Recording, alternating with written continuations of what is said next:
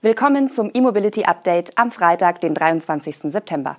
Mit diesen News und Highlights der Elektromobilität verabschieden wir uns ins Wochenende.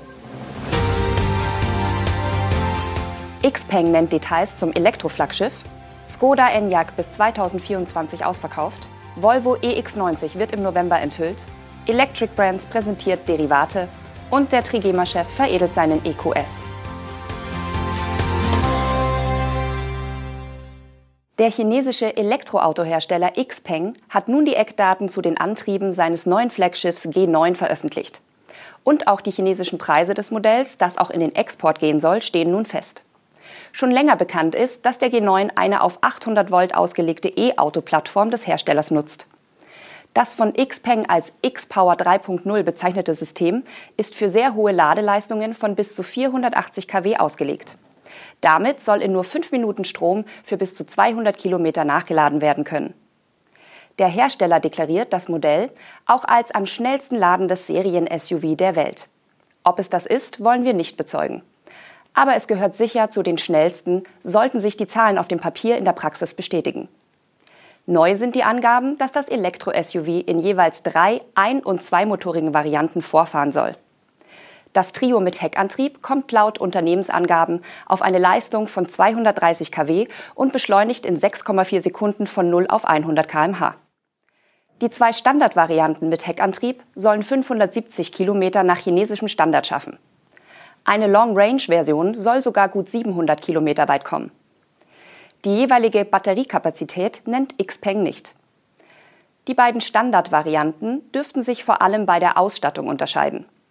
Die drei Allrad-Varianten erhalten zu demselben Heckantrieb noch einen E-Motor an der Vorderachse mit 175 kW, was die Systemleistung auf 405 kW summiert. Die Reichweite soll bei allen drei mit 650 Kilometern nach chinesischem Standard identisch sein. Ebenso die Beschleunigung von 3,9 Sekunden auf 100 km/h. Das maximale Tempo gibt Xpeng für alle Varianten mit 200 km/h an. Außerdem kündigt der Hersteller ein spezielles Luftfedersystem an und legt einmal mehr den Fokus auf Software und Fahrassistenz. In China wird das Modell übrigens für umgerechnet rund 44.500 bis 67.500 Euro angeboten. Den Vorverkauf des G9 hatte Xpeng in seiner Heimat bereits im August angestoßen. Wer in Deutschland aktuell einen Skoda Enyaq bestellt, muss offenbar bis zum Jahr 2024 auf die Lieferung warten. Laut einem Medienbericht ist das deutsche Produktionskontingent für das Elektromodell für das kommende Jahr schon jetzt faktisch ausverkauft. Hintergrund sind die anhaltenden Lieferprobleme bei Kabelbäumen und Mikrochips. Die knappen Halbleiter aus Fernost sind bereits seit der Corona-Pandemie ein wichtiger Faktor für die Autoindustrie in Europa. Mit dem Beginn des russischen Angriffskrieges in der Ukraine in diesem Februar mussten die Produktion zahlreicher Fahrzeugmodelle pausiert werden auch bei den MEB-Modellen aus dem Volkswagen-Konzern.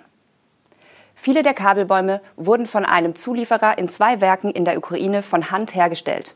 Eine solche Produktion kann nicht so einfach verlegt werden.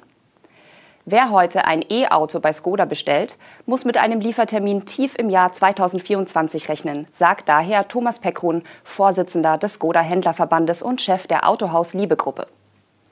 Der deutsche Skoda-Importeur mit Sitz in Weiterstadt bestätigt das jedoch nicht und verweist darauf, dass Lieferzusagen von den jeweiligen Bestellquoten der Händler abhängen. Es gebe durchaus noch die Möglichkeit, Elektromodelle im Handel zu bestellen und 2023 zu erhalten. Einige Händler geben aber an, dass es sich eher um eine theoretische Möglichkeit handelt. Da die Bestellquoten angesichts der Nachfrage zu knapp bemessen seien, mussten die Händler wohl schon längst ihre Bestellkontingente für das Jahr 2023 nutzen. Bei Volvo deutet sich ein weiterer XL-Stromer an, und zwar der rein elektrische Nachfolger des XC90. Der Volvo wird auf das leicht abgewandelte Kürzel EX90 hören und am 9. November enthüllt. Das hat Volvo Cars nun offiziell bekannt gegeben. Details zu den Antrieben nennen die Schweden aber noch nicht machen dafür aber erste Angaben zu den verbauten Sicherheitssystemen. Eine Idee von der Optik geben die Bilder von der Designstudie Volvo Concept Recharge hier im Hintergrund. Klar ist immerhin, der EX90 wird nur noch mit Elektroantrieben angeboten werden und basiert auf einer neuen Plattform, die später auch in weiteren Volvo-Modellen zum Einsatz kommen wird.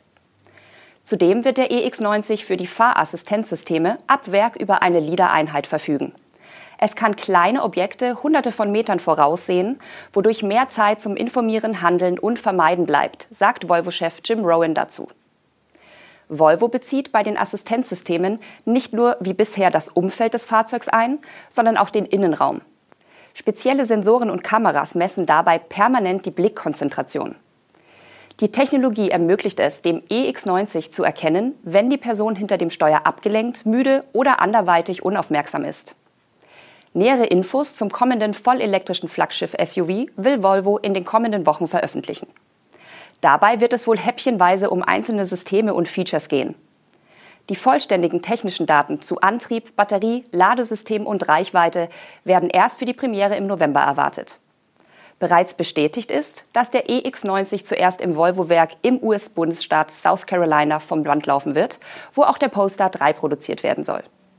Die Europaproduktion dieser beiden Elektromodelle könnte dann etwas später im neuen Elektroautowerk in der Slowakei erfolgen. Der deutsche Elektrofahrzeughersteller Electric Brands hat auf der IAA Transportation drei weitere Prototypen in unterschiedlichen Fahrzeuggattungen enthüllt. Zu den neuen Fahrzeugen gehört die Studie des X-Bus S. Das vierrädrige Gefährt ist eine kleinere Variante des bekannten X-Bus des Herstellers und wurde als Zustellfahrzeug für die letzte Meile konzipiert. Mit 3,20 Metern ist er rund 75 Zentimeter kürzer als das Original. Je nach Aufbau liegt die Zuladung bei bis zu 750 Kilogramm und das Ladevolumen beträgt bis zu 1656 Liter. Wie auch der große Bruder soll der X-Bus S über einen elektronischen gesteuerten Allrad-Front- oder Heckantrieb verfügen. Die fest verbaute Batterie ist 8,4 Kilowattstunden groß. Hinzu kommen tauschbare Batterien, mit denen der gesamte Energiegehalt um 10 auf bis zu 18,4 Kilowattstunden erweiterbar ist. Das soll 120 Kilometer Reichweite ergeben. Zudem können bis zu 6 Quadratmeter große Solarmodule in den Aufbau integriert werden. Ebenfalls in Hannover zeigt Electric Brands die Evetta Cargo als weitere Variante des E-Leichtfahrzeugs. Diese ist zum Beispiel für den Einsatz als Espresso-Verkaufswagen und andere städtische Liefer- und Geschäftsfahrten gedacht. Das Fahrzeug war bereits im Sommer zu sehen, als Electric Brands den X-Bus in der Camper-Version vorgestellt hatte. Nun wird bekannt, dass unter der Plane bis zu 1950 Liter verstaut werden können. Die Reichweite liegt bei 150 Kilometern, womit die Cargo, wie das Fahrzeug bezeichnet wird, so gut wie alle urbanen Lieferwege meistern können soll. Und zum Schluss noch eine Meldung für Menschen, die es etwas bequemer mögen. Oder die wie wir ziemlich müde Füße haben nach den Tagen auf der IAA Transportation in Hannover mit all ihren elektrischen Trucks und Transportern. Machen Sie es in diesem Fall doch wie Wolfgang Krupp und legen Sie die Beine hoch. Der Trigema-Chef nutzt als Dienstwagen jetzt nämlich einen vollelektrischen Mercedes EQS mit einem sehr individuellen Komfortumbau des Spezialisten Paravan. Ein gegen die Fahrtrichtung eingebauter Beifahrersitz ermöglicht es dem Textilunternehmer nämlich, auf langen Strecken bequem die Beine auszustrecken. Außerdem verbessert der Umbau die Sicht nach vorne und erleichtert das Gespräch mit dem Fahrer. Der Trigema-Chef wollte auf diesen Komfort jedenfalls auch im Elektrozeitalter nicht verzichten. Alle Vorgängerdienstwagen hatten das Feature. Wenn man das seit 30 oder 40 Jahren gewöhnt ist, will man natürlich keinen Schritt mehr zurück machen, so Grupp. Da Mercedes den Umbau so nicht realisieren konnte, ist Wolfgang Grupp schließlich bei Paravan gelandet. 14 Tage hat es gedauert, bis die Umbauprofis der Paravan Manufaktur die spezielle Sitzkonfiguration von Wolfgang Grupp im EQS realisiert hatten. Und damit geht eine weitere Sendewoche mit dem E-Mobility Update zu Ende. Vollgepackt mit elektrischen Neuheiten von der IAA Transportation in Hannover. Wir hoffen, dass Sie sich am Wochenende wie Wolfgang Krupp entspannen können und melden uns dann in der kommenden Woche wieder. Tschüss!